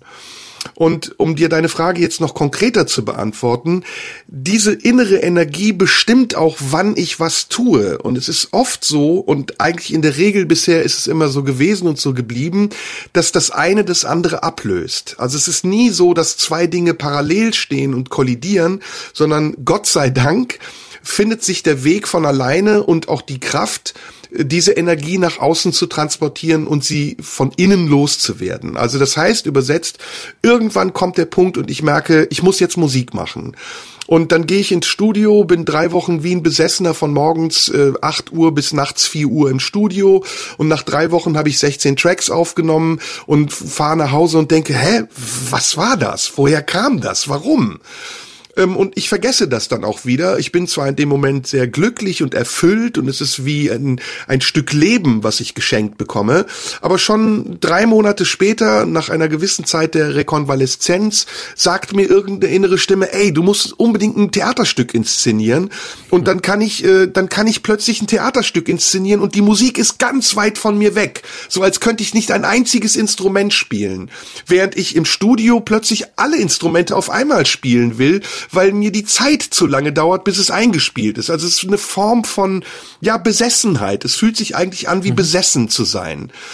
Und das ist ein unglaublich schönes Gefühl, weil ich gelernt habe, das habe ich ja am Anfang gesagt, mich dieser Sache zu übergeben. Also ich liefere mich ihr aus, weil ich mir selbst in dem Moment größtmöglich vertraue und keine Angst davor habe, dass es in irgendeine Richtung geht, die falsch oder schädlich sein könnte. Hm. Ja, das finde ich sehr interessant. Ähm, ich habe, äh, ich kann vieles, vieles sehr gut nachvollziehen, was äh, was den Besessenheitsgedanken angeht. Ähm, und ich habe dich auch immer als sehr ähm, ich habe auch dich in deiner Arbeit immer als sehr, sehr angstfrei ähm, äh, wahrgenommen. Und äh, ich war das nicht. Ich war das oft lange Zeit gar nicht. Ich äh, hatte eher ähm, damit zu kämpfen, äh, wem muss man, äh, welchen Vorgaben muss man entsprechen. Also bei mir gab es immer so wie so eine Instanz, ähm, die sich gefragt hat, äh, ähm, wer äh, ist der Adressat, äh, wer sagt, wer soll da jetzt äh, damit zufrieden sein. Also ich habe das sehr veräußert. Ich habe das vieles von dem, was ich früher getan habe oder lange Zeit getan habe, ähm, in so in selbst so bewertet wie eigentlich die strengste Stimme die man sich von außen vorstellen kann, aber nicht in einem produktiven Sinne, im, im Sinne der Selbstkritik oder im Sinne der des Wachsens, sondern eher im Sinne ähm, der Selbstbeschränkung. Mach mal nicht so, lass mal das sein. Und das hat, das ist echt ganz furchtbar, eigentlich für jeden künstlerischen Prozess ganz, ganz, ganz gefährlich. Aber lange Zeit war das so. Das war wie so ein, äh, wie so ein Über-Ich, so ein Konventionszensor, äh, der, der das vorgegeben hat. Und deswegen ähm, finde ich, finde und fand ich das immer toll, dass du da ähm, angstfreier warst. Zugleich aber ähm, würde ich sagen, und das ist eine vielleicht eine Parallele zu deiner Frage von vorhin, ähm, ich nehme ja schon wahr, dass du ähm, auch durch unsere Zusammenarbeit oder äh, zu Beginn auch dieser Zusammenarbeit, als wir angefangen haben mit der mit der Quarantäneshow, ähm, dass du insgesamt ähm, eine Seite zulässt äh, hier, die mich bei dir genauso überrascht ähm, oder erfreut, ähm, wie dich vielleicht ähm, die meine überrascht. Und ähm, ich frage mich, ob diese Seite, das, was du hier zulässt, also jenseits von allem Hassias, Hassprediger und all dem und Hate Night, alles jenseits von dem, äh, was du auch äh, im, im Fernsehen gemacht hast, ähm, ob das für dich eine neue Erfahrung ist, ob das eine befreiende ist, weil das, was du, was ich zuvor gesehen habe von dir, war ja meistens geprägt im positiven Sinn von äh, von von ähm, Aggression oder von von äh, großer Kraft und ich würde es Aggression nennen. Auch selbst wenn du bei Anne Will warst zu Rassismusthemen, was ich hervorragend fand, was mir sehr sehr gut gefallen hat, weil es sehr analytisch, sehr klar war. Auch das war ja ein Moment nicht der Kunstfigur, aber der, der Aggression. Und hier hast du ja eine sehr weiche Seite. Hier ist ja, hier findet ja was ganz, ganz anderes äh, statt.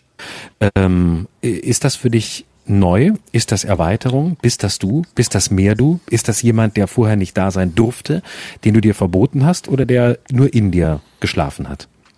Nein, nein, es ist auf jeden Fall äh, näher an, an dem, was ich wirklich bin. Und ähm, du kennst mich privat und du weißt, dass ich ja ein sehr ähm, ich beschreibe mich jetzt selbst, das ist immer ein bisschen peinlich, aber ich würde mal sagen, ein sehr ähm, liebevoller und ähm, friedlicher Mensch bin und ähm, gar nicht so aggressiv oder so hau drauf, wie es rüberkommt, wenn ich zum großen Teil in der Rolle bin. Ähm, die Rolle mischt sich natürlich mit Anteilen von mir und die Rolle ist dann, wenn du sie wahrnimmst, ja auch immer nur ein Extrakt aus einem Programm. Und wenn du äh, irgendwann mal Zeit hast und mein Programm siehst oder vielleicht hast du es ja auch schon mal auf DVD gesehen, dann, dann weißt du, dass auch innerhalb meiner Programme und das schon seit Jahren diese Ambivalenz immer sichtbar ist. Also es ist immer so, dass es eine, eine, ähm, eine Bruchstelle gibt im Programm, äh, in der die Figur sich trennt von der Person und sagt, eigentlich spiele ich euch nur etwas vor. Das war in, in, im Bildlesungsprogramm ganz am Anfang, als ich gesagt habe, ich sage das, äh, ich meine nicht, was ich sage, ich spiele eine Rolle, äh, was immer wieder auch zitiert wurde, wenn es darum ging zu erklären, warum ist er so radikal.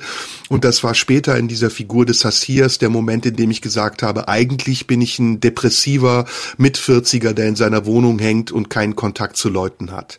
Also das ist ein ganz wesentlicher Bestandteil meiner Programme und diese nur zu reduzieren auf dieses oberflächliche Bild, das ist der Agrotyp, der Hassias, das ist kein Fehler, weil es natürlich auch ein Image ist, was ich bewusst produziere und auch propagiere, aber es wird der Sache nicht gerecht. Und um mhm. das vielleicht ganz kurz zu erklären, ähm, wir reden über Identität und das hat etwas mit diesem Begriff zu tun, äh, warum ich das gemacht habe.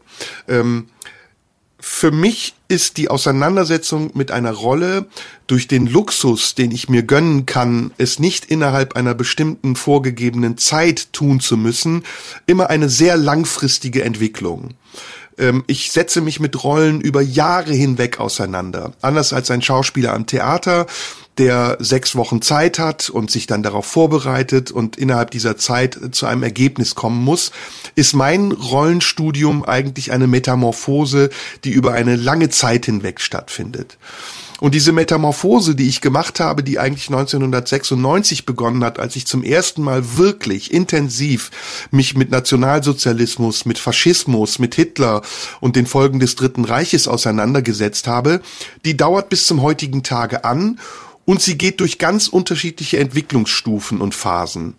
Und eine Entwicklungsstufe war, dass ich irgendwann gesagt habe, von der reinen Darstellung, der zweidimensionalen Darstellung einer Figur wie Hitler und ihrer Rezeption, Hitler ist böse, hin zur Frage, wo ist eigentlich der Hitler in mir, den ich anerkennen, akzeptieren, zulassen muss, als Teil meiner Identität, um auch den Menschen die Frage zu stellen, wo ist eigentlich der Hitler in euch? Das war, das war eine, der Next Step sozusagen, bei dem ich festgestellt habe, das ist sehr effektiv. Das entwickelt mich weiter und das entwickelt die Perspektive der Zuschauer weiter. Und irgendwann hat sich das auf ein nächstes Level ähm, gehoben, als ich nämlich angefangen habe, darüber nachzudenken, die Rolle zu verlassen und eigentlich den Subtext dieser Rolle auf mich anzuwenden und mich zu fragen, was ist eigentlich meine Identität und welche Identität verkörpere ich eigentlich auf der Bühne, wenn ich souverän sein will. Und natürlich kommt dann bei mir sofort die Frage auf, habe ich eine fremdländische Identität? Bin ich äh, Türke oder Deutscher? Ganz einfach gefragt. Und für mich war immer klar, dass ich als in Deutschland lebender Mensch mich auch zu dieser Gesellschaft zugehörig fühlen will, indem ich gar nicht thematisiere, dass ich woanders herkomme. Also habe ich auch gar nicht erst angefangen, aus einer türkischen Perspektive auf die Deutschen zu blicken oder alles, was ich gesagt habe, selbst wenn es noch so verschwommen war zwischen Rolle und Privatperson, daraus zu beziehen, dass ich eine andere nationale Identität habe, sondern ich habe mir die deutsche Identität sozusagen erteilt und angeeignet und versucht in der Rezeption der Zuschauer Anerkennung zu finden und Widersprüche zu erzeugen, die das aufdecken, was ich eigentlich aufdecken wollte, nämlich die Intoleranz der anderen dadurch, dass ich selbst für mich Toleranz gewährleistet habe. Und das ist bis zu dem Punkt gekommen, ich bin jetzt gleich auch fertig mit dieser etwas längeren Abhandlung, die aber wichtig ist, um dir zu erklären, wie ich mich verstehe, an dem ich gesagt habe, ich muss jetzt auch die Gewalt ausüben, die an mir ausgeübt werden kann. Ich muss mir auch das Recht geben und nicht nur die Verantwortung und die Pflicht, Deutscher zu sein und aus der deutschen Perspektive, vielleicht sogar der Täterperspektive heraus, schuldig sein zu können, ohne mich in dem Moment, in dem ich beschuldigt werde, mich auf das Türkischsein zurückzuziehen. Also das komplette Ablegen der Minderheitsdenke, das komplette Ablegen des eigenen Raumes und das Eindringen in den anderen Raum, der nicht mehr fremd, sondern auch mein eigener Raum wird. Und das ist bis zum heutigen Tage äh, die Grundlage und die Ursache für viele Missverständnisse geblieben, die ich aber im Bewusstsein dessen, dass ich in dieser Entwicklung, dieser Rollenstudienentwicklung bin, weiterhin souverän aufrechthalten möchte, weil ich das für produktiv halte. Mhm. Hat ja, das, das deine Frage Thema. zu sehr beantwortet oder? Aber ich meine schon, Nein, ne? Äh, nein, das ist, äh, nee, nee, ich finde, finde das sehr nachvollziehbar. Das ist ja letztlich das Prinzip, also sein eigener, ähm, sein, sein eigener, sein eigener Gegner werden und ähm, die Argumentation des Gegners in sich aufzunehmen, um sie, um, um sie zu, zu darzustellen, um sie deutlicher zu machen und um zu zeigen, wir sind die anderen. Also es sind nicht nur die anderen die anderen, sondern wir, ja. wir selbst sind es. Wir müssen in uns selbst erkennen, dass wir diese Abgründe haben und nicht mit dem Finger nur auf andere zeigen und dann applaudieren applaudieren, wenn es uns passt, weil wir uns für die Besseren halten können. Und es ist für mich eine Form von vielleicht, sagen wir mal, fragwürdigem Erfolg, wenn ich auch angegriffen werde äh, und dabei nicht mehr die Minderheitenrolle zugewiesen bekomme oder sie mir nehme, sondern wenn ich im Angriff meines Gegenübers feststelle, dass ich auf Augenhöhe bin und dass ich mir auch mhm. erlauben darf, als nicht originär deutscher Künstler Fehler zu machen, die du vielleicht als Deutscher anders machen würdest oder genauso machen würdest. Mhm. Mhm.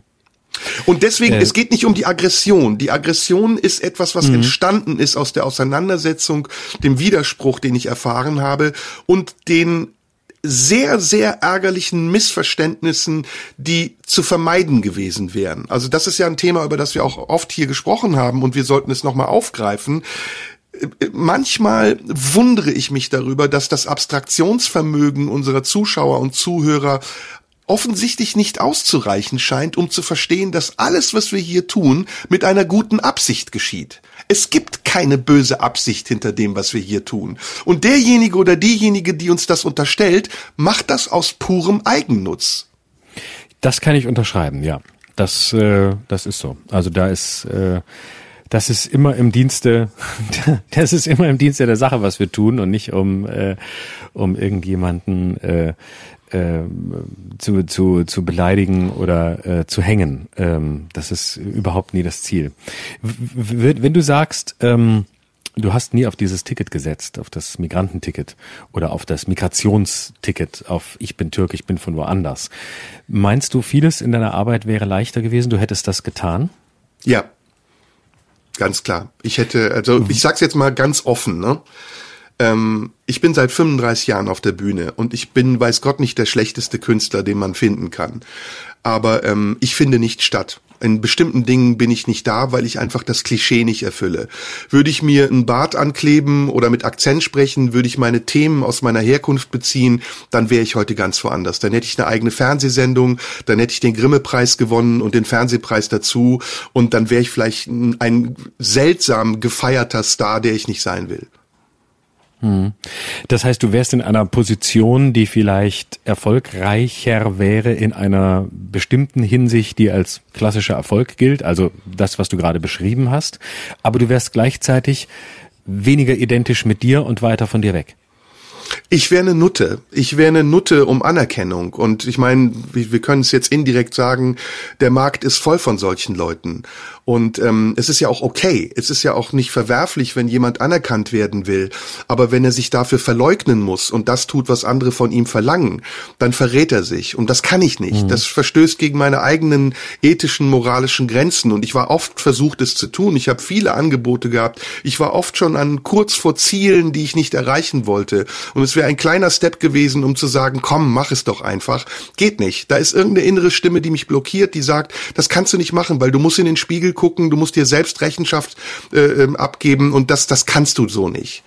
Und das weißt du, du mhm. kennst mich jetzt lang genug, du weißt, wie oft ich im, im Widerstand auch bin zu Situationen, selbst an Abenden, wo das Publikum mir wohlgesonnen ist, ähm, suche ich immer wieder auch die Kerbe, in die ich schlagen kann, um herauszufinden, wo es vielleicht keinen künstlichen Konsens zwischen uns gibt, der zur Gefälligkeit führt, sondern wo wir produktiver dadurch sein können, dass wir herausfinden, wo unsere Unterschiede sind. Und das ist ja genau die Verantwortung, die Kunst hat. Kunst ist ja mhm. nicht die Bestätigung deines Weltbildes, sondern Kunst ist die Infragestellung deines Weltbildes. Kunst ist das Unangenehme an dem, was du als Realität vielleicht wahrnimmst. Es ist ein Abbild der Realität, aber es ist nicht die Realität. Es ist eine Projektion und eine Reflexion. Und ich bin Künstler. Ich bin nicht Dienstleister. Ich arbeite weder für einen Sender, noch arbeite ich für eine Reaktion, Redaktion und auch keine Reaktion übrigens. Schöner freudscher Versprecher. Ja, sondern ich arbeite ausschließlich für mich. Und wenn der letzte Tag mhm. meines Lebens gekommen ist und ich ins Grab falle, dann möchte ich mir selbst sagen können, okay, ich bin immer bei mir gewesen und das, was ich bekommen habe, das habe ich für das bekommen, was ich wirklich bin und nicht, was ich zu sein scheine. Hm. Eine Frage habe ich noch, dann kannst du wieder. Ja, ja, wenn du ja, magst. Ja, ja, gerne, sehr gerne. Ähm, was, was ist in deinem Leben bestimmender gewesen? Entwicklung oder Entfaltung? Und ähm, was ist dir persönlich wichtiger? Hm. Na, ich glaube, es geht dabei um Freiheit und Freiheit ähm, beginnt mit Befreiung und ähm, endet nicht. Es gibt kein Ende für Freiheit, sonst wäre es keine Freiheit. Und meine Befreiung war in dem Moment, ähm, in dem ich auf diversen Ebenen ähm, mich lösen musste von Sicherheiten. Also ich war ja am Anfang meines Lebens ohnehin in einer sehr unsicheren Situation. Ich war ja im Kinderheim ähm, und ähm, äh, musste sozusagen erstmal damit zurechtkommen, keine Eltern zu haben, sondern von Nonnen gepflegt zu werden. Und ähm, in Folge dieser, dieser ersten Befreiung, also sozusagen mich auch von den Fesseln zu lösen, den, nicht nur den sprichwörtlichen, sondern auch den wirklichen Fesseln, denn ich wurde, weil ich immer aus diesem Kinderbett flüchten wollte, irgendwann ans Bett gefesselt Und es war sozusagen ein realer Vorgang, mich davon zu befreien. Ähm, von dort aus begann eine Odyssee, in der es immer wieder um das gleiche Thema ging, um Konventionen, die mich eingeschränkt haben, um Wege, die mir vorgegeben wurden. Gehe ich zur Schule, mache ich Abitur, erfülle ich, was meine Eltern von mir wollen, oder nehme ich in Kauf, dass ich mich vielleicht mit meinen Eltern überwerfen muss, um meinen eigenen Weg zu gehen. Und das ist alles passiert. Ähm, das Wichtige war dabei, dass ich die Entfaltung, die du eben benannt hast, also mich selbst zu verfolgen auf dem Weg, der mein eigener originärer Weg ist, dass ich das nie aus den Augen verloren habe.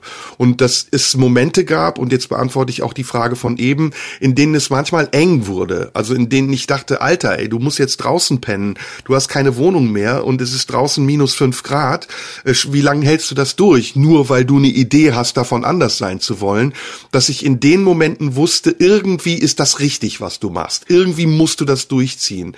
Deswegen ist auch die, ähm, Deswegen ist auch die Substanz meiner Haltung, wenn ich heute auf der Bühne stehe, immer eine Mischung aus Dankbarkeit dafür, dass ich mich entfalten konnte, beginnend mit der Freiheit, die ich mir erkämpfen musste, und einem Gewahrsein dessen, dass es ähm, eine, eine sehr, sehr seltene Gelegenheit und Chance ist, dass ein Mensch diesen Weg findet. Also ob es jetzt Zufall war oder Bestimmung, das möchte ich gar nicht sagen, das weiß ich gar nicht. Aber ich weiß, dass es geklappt hat. Und allein dieses Gefühl erfüllt mich und macht mich sehr glücklich und ist vielleicht das, was du in meiner Ausstrahlung als Angstfreiheit empfindest. Mhm.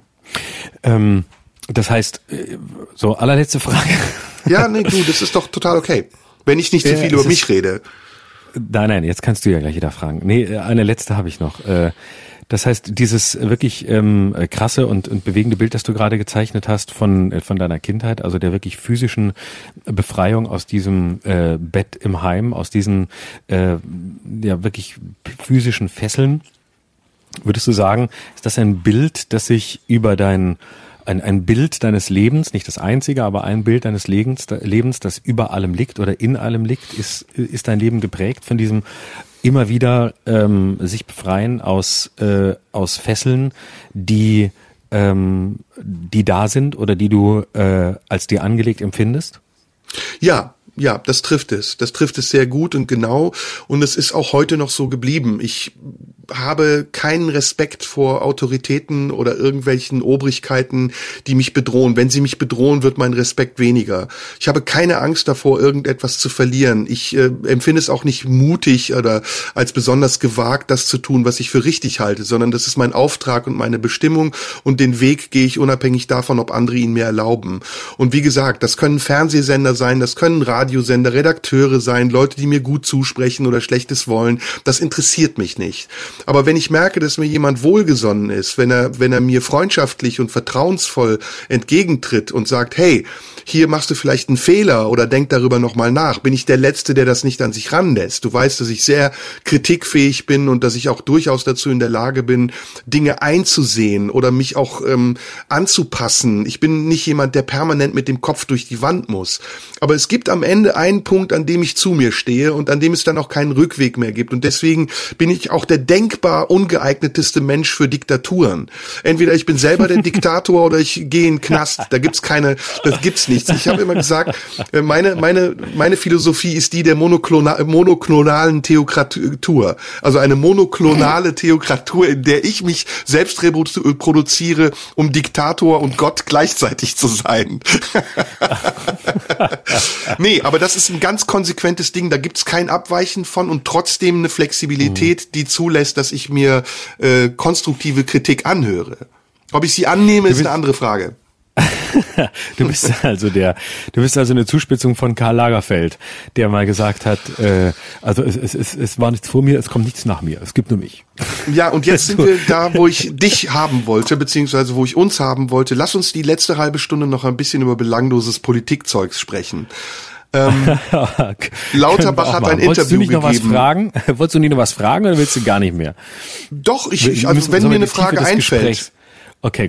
ich, ich Wir müssen- ja auch wieder rauskommen aus dieser Tiefe. Also das ist ja, Okay. war ja jetzt wirklich extrem tief und wir haben ja noch hoffentlich sehr viele Folgen vor uns. Ja, ja, ja, gibt noch viel zu, gibt noch viel zu besprechen, ja. Mhm. Ähm, Okay. Ich habe ein paar Karl Lauterbach. Kleinigkeiten, die ich mit dir genau, ich so, Ja. die einfach so in den Raum werfen wollte. Karl Lauterbach Lauterbach hat sich ja. beschwert in einem Spiegelinterview darüber, dass er enormen Anfeindungen ausgesetzt ist. Ähm, stimmst du mit mir überein? Rhetorische Frage. Dass wer den Kopf so weit aus dem Fenster hält, äh, auch damit rechnen muss, dass irgendwann mal ein Ziegelstein drauf fällt?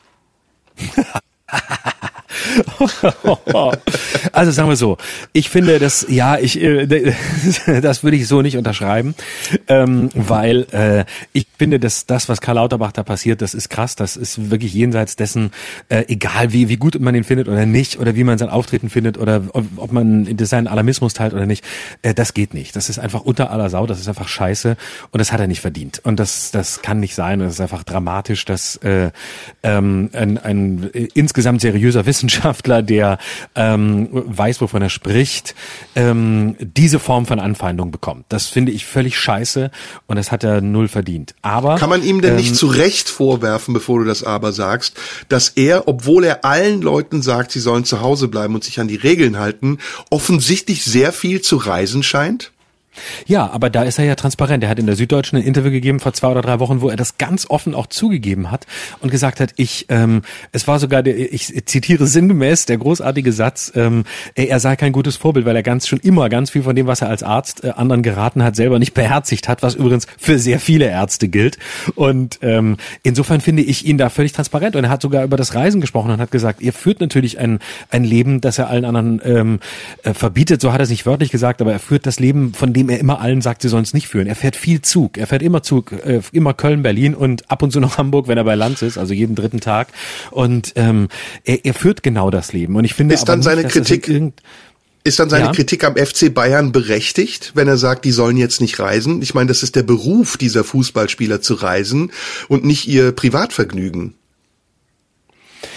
Naja, ähm, das ist eine gute Frage. Das, äh, das ist eine Inkongruenz, das sehe ich auch so, aber ähm, äh, es ist vielleicht doch noch mal was anderes. Ja, es ist eine gute Frage. Es ist eine gute Frage. Also er ja, hat jedenfalls unterschiedliche ja. moralische Maßstäbe. Und was ich ja. ganz verwerflich finde, ist, dass er wirklich, also du kannst einen Fernseher anschalten von RTL exklusiv, explosiv bis zu Lanz, bis zu irgendeiner kleinen Sendung, bis zu einer Telefonschalte mit der Bild. Er ist überall, er ist omnipräsent. Und irgendwann muss doch auch ein seriöser Wissenschaftler mal sagen, übrigens äh, Props an äh, äh Christian Drosten, ich habe jetzt genug gesagt, ich halte jetzt mal die Schnauze. Äh, äh, das wollte ich hier übrigens, fällt mir gerade ein, nochmal äh, betonen, wir haben viel über Christian Drosten geschimpft und ich kenne ihn persönlich nicht, aber ich schätze ihn trotzdem.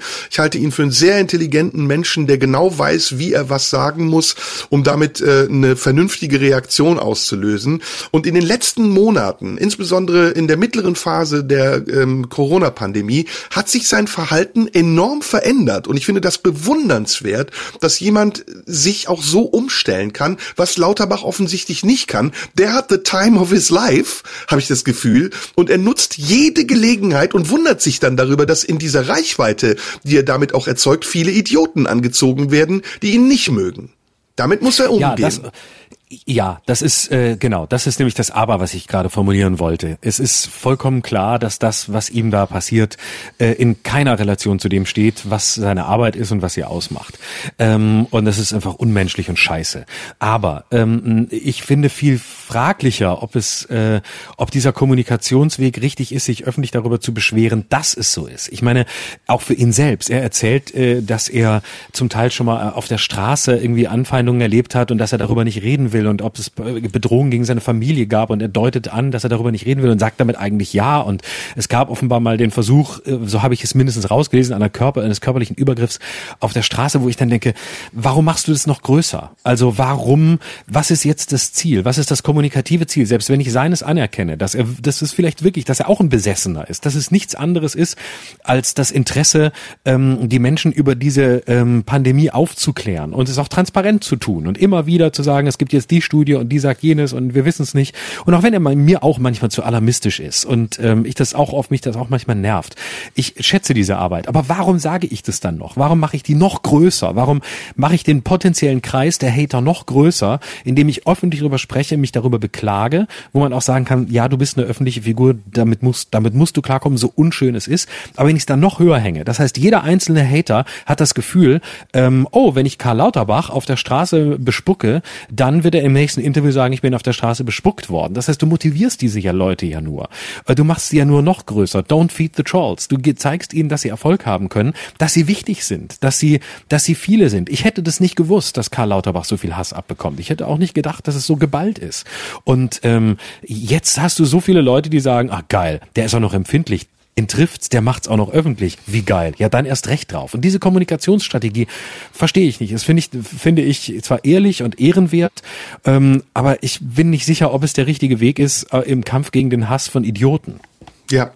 Nächstes Thema. Ähm, wir machen das jetzt im Schnelldurchlauf. Sorry, wenn ich das so, ja, aber ich habe ein paar Dann, Dinge, ja, die ich mit wunderbar. dir besprechen will.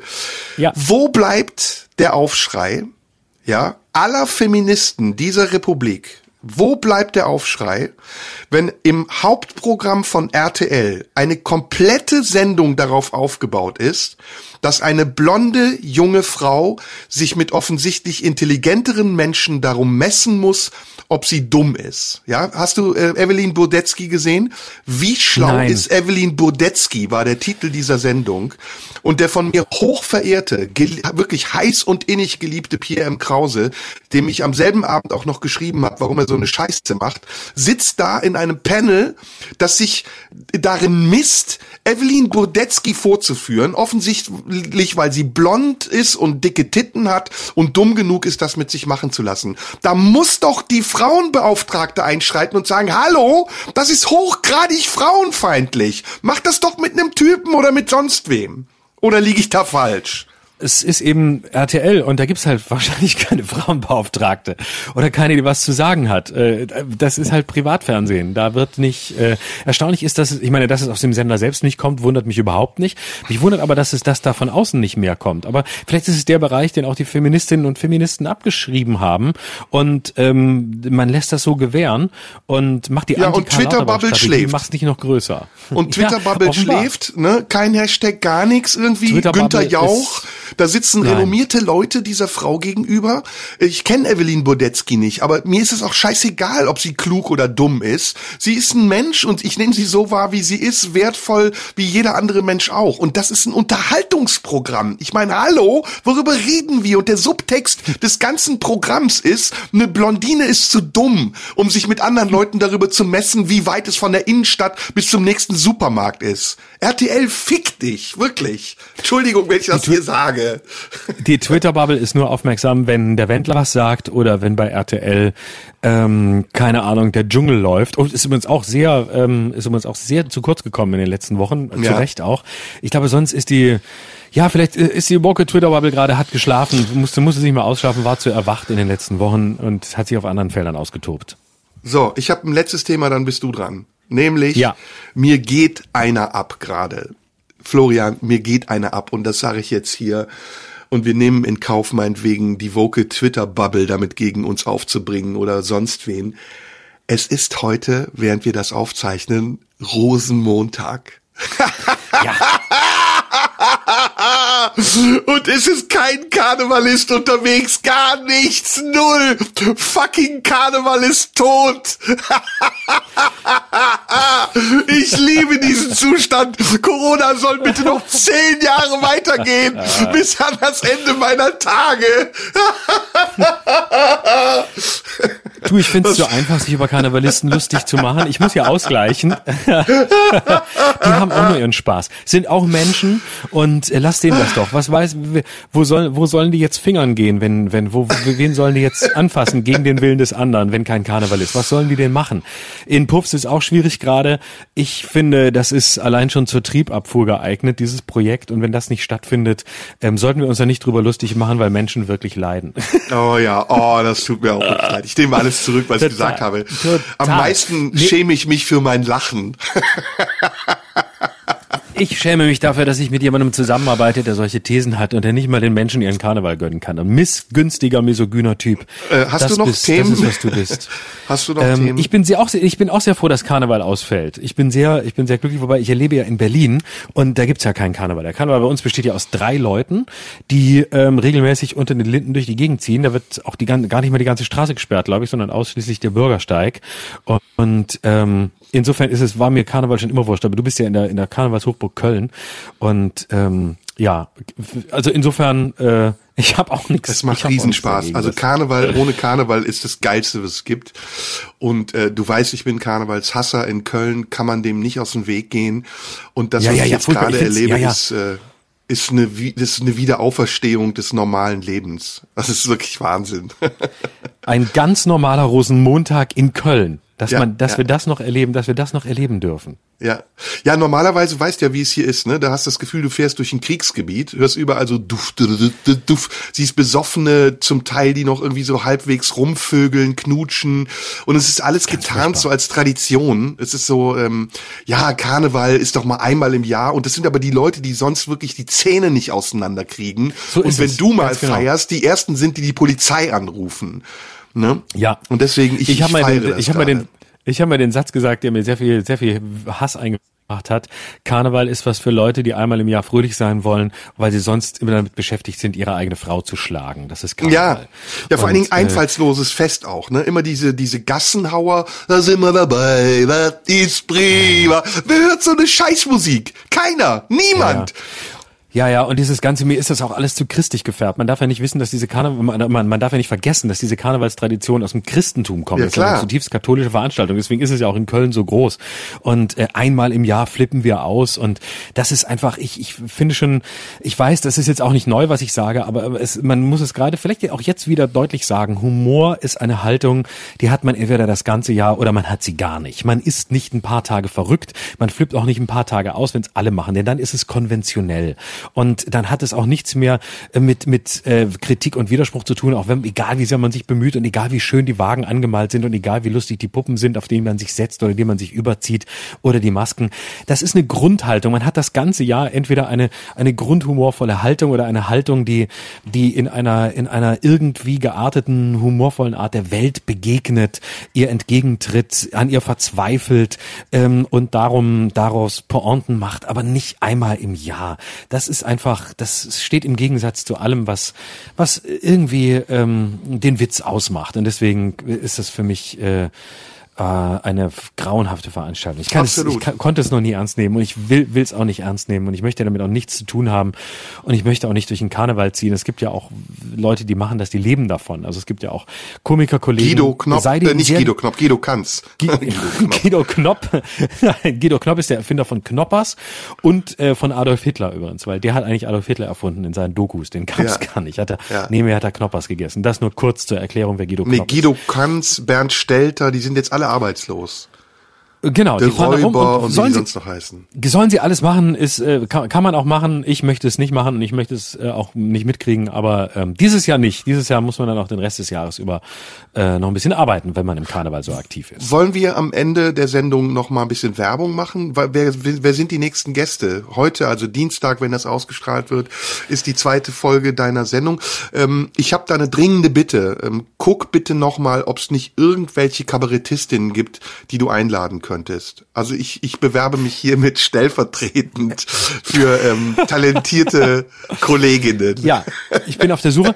Wir sind nur blöderweise jetzt wirklich eine Late-Night-Show, in der gar keine Kabarettistinnen mehr vorkommen. Doch ab und zu. Manchmal, manchmal hatten wir schon auch Kolleginnen, weil, weil wir einen Einspieler gemacht haben, zum Beispiel, weil es inhaltlich auch gut begründet war, äh, dass die, dass das, was wir gemacht haben, nur von einer Frau ähm, darstellbar war, weil es eben um eine Frau, ein Frauenthema ging oder um eine Frauenrolle. Ja, aber Dann Florian, das, ist, das darfst du nicht sagen. Ich meine, du, du hättest jetzt auch sagen können, das einzige Qualitätsmerkmal, was ausschlaggebend ist dafür, dass wir Leute einladen, ist nicht, ob sie eine Frau ist oder ein Mann, sondern ob sie lustig sein können. Aber das ist, das ist dann schon wieder frauenfeindlich.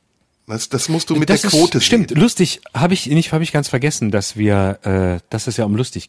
Echt geht's darum? Wirklich? Na, es geht schon Nee. auch hauptsächlich um lustig, wenn man Kabarett macht. Aber manche so. Leute scheinen offensichtlich zu denken, dass es ausreicht, einfach nur ein Geschlecht zu haben und schon wird so, man eingeladen. Das, das war mir jetzt nicht so bewusst, dass man lustig sein muss, um um äh, um, um Kabarett und Satire zu machen. Das das damit erzähl, das ist jetzt für mich eigentlich die grundstürzende Erfahrung dieses By Podcasts, the way, dass du mir ähm, das sagst. Ja, und by the Äh, way, warum wird, werde ich als Türke eigentlich nicht eingeladen bei dir? Äh, weil du Türke bist, ganz einfach. Und weil Ach, du nicht, okay. weil du in deinem, in deiner künstlerischen Biografie nie dazu gestanden hast, dass du Türke bist. Weißt du, was Okay. du bist? Du bist die Angela Merkel unter den türkischen Kabarettisten. Die hat auch nie dazu gestanden, dass sie eine Frau ist. Die hat bewusst auf geschlechtslos gemacht. Die hat sich nie für Frauenthemen engagiert. Die hat sich nie dafür interessiert. Und du verleugnest im Grunde die Türken und dein Türkischsein, genau wie Angela Merkel ihr Frausein verleugnet. Und schon du deshalb bist- kommst du in keine Sendung. Du wärst nur dann in meiner Sendung, wenn du eine Nummer machen würdest, in der du als Türke mal wirklich zeigst, inwieweit du Opfer bist. Dann würde ich dich einladen. Dann kämst du rein, aber sonst kommst du nicht rein. Und solange du nicht dahin kommst, künstlerisch, und ich kann auch de deinen ganzen Vortrag kann ich wirklich nur sagen, interessiert mich nicht, solange du nicht zu deinem Opferstatus stehst, will ich im Grunde von dir gar nichts mehr wissen. Und du bist ein Vogelschiss auf der Kunstgeschichte. genau. Deswegen war ich ja gerade, habe ich ja gerade gesagt, ich bin schockiert, dass ich jetzt auch noch lustig sein soll. Das war mir bisher nicht Ja, ja, ja, ja, ja, na, du wirst dich wundern, du wirst dich wundern. Wer sind die Gäste? Saskia Esken kommt, ja. Ja. Wer noch? Genau, Saskia Esken kommt und ähm, weil die wirklich sehr gute Comedy macht, die kann ich sehr empfehlen. Äh, sehr lustige Sachen. Der Part, die hat so einen Duopartner, die, die ist, hat noch nicht verstanden, dass sie ein Soloprogramm machen muss, weil man damit mehr Geld verdient. Die Bormann, hat so einen ne? Solopartner mit Doppelnamen. Genau, mit irgendwas mit Doppelnamen. Ich glaube, äh, irgendwie so. Ich mein, ja, Bormann genau. Norbert.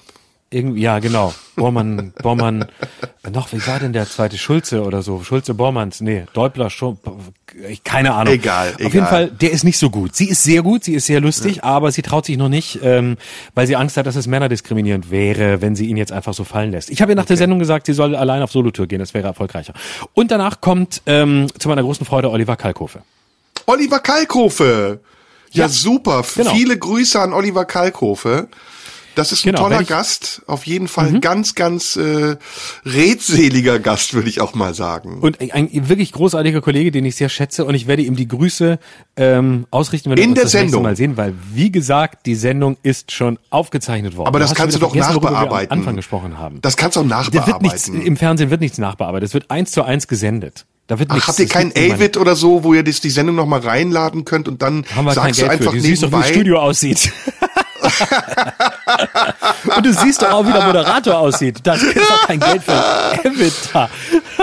also das ist schon, das hat schon was von Telekolleg ein bisschen, ne? Telekolleg Comedy, Telekolleg Late Night mit Florian Schröder.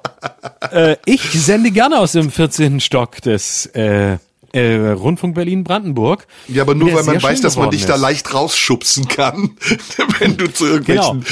Verfehlungen Und wenn man mich und wenn man mich rausschubst, dann falle ich nämlich aus dem 14. Stock raus und dann ist für immer Schluss mit lustig. Deswegen hat man da oben auch ein Studio hingebaut, weil die, die da senden dürfen, nämlich ich glaube Jörg Tadeus und ich, sind Mhm. beides Typen, die mal zack, oh, es ist ihnen was zugestoßen. Das war's.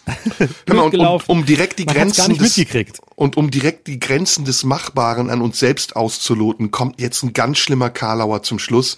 Und wenn man dich Los. aus dem 14. Stock rausschubsen sollte, dann hast du doch endlich das erreicht, was du als Kind immer schon machen wolltest. nämlich out of jumping out of the box. Ach, mein kleiner Selbstmörder. Ah, So, schön. wir sind beide So. durch, suizidal Was am haben wir? Ende. Wir haben, wir haben über äh, Comedians gesprochen, wir haben äh, Saskia Esken dazu gemacht, wir haben äh, Witze über meinen bevorstehenden Suizid aus dem 14. Stock des RBB gemacht. Wir haben Waren wir selbstreferenziell? Du hättest zu mir übrigens sagen können, du würdest ja, du hättest zu mir übrigens als Gegenwitz sagen können, du würdest ja noch nicht mal aus dem 14. Stock fallen, weil du noch an den Fesseln hängst, die am Bett waren. Wäre auch gut gewesen, oder? Nee, das stimmt. Nee, ich wollte eigentlich sagen, wenn du aus dem 14. Stock fällst, muss nur großräumig geräumt werden, weil du so fett bist, dass du da unten doch mehrere Leute mitnehmen könntest. Aber das, das war schrecklich pathetisch heute, dieses Gejammere, ne? Ich habe eine schwere Kindheit gehabt, ich war im Ja, Heim. ja. Und du, ich bin Scheidungskind. Deswegen wird es allerhöchste Zeit, dass, dass wir das ändern. Also wir haben unseren Sender beleidigt, wir haben, äh, du hast ähm, Ja. mich beleidigt ähm, für meine künstlerische Leistung in der Sendung. Ähm, du hast nicht zugehört und nicht verstanden, dass ich Oliver Kalkofe nicht grüßen kann. Abgesehen davon bist du ein äh, blöder Besserwisser, der es als Regisseur nicht geschafft hat und deshalb glauben muss, dass er seinen Podcast-Partner erniedrigen kann, weil er ganz klar ein Problem mit seinem eigenen Selbstbewusstsein hat. Darüber hinaus haben wir über Kabarettistinnen gesprochen, die wir dringend Laber. einladen, die ich einladen muss.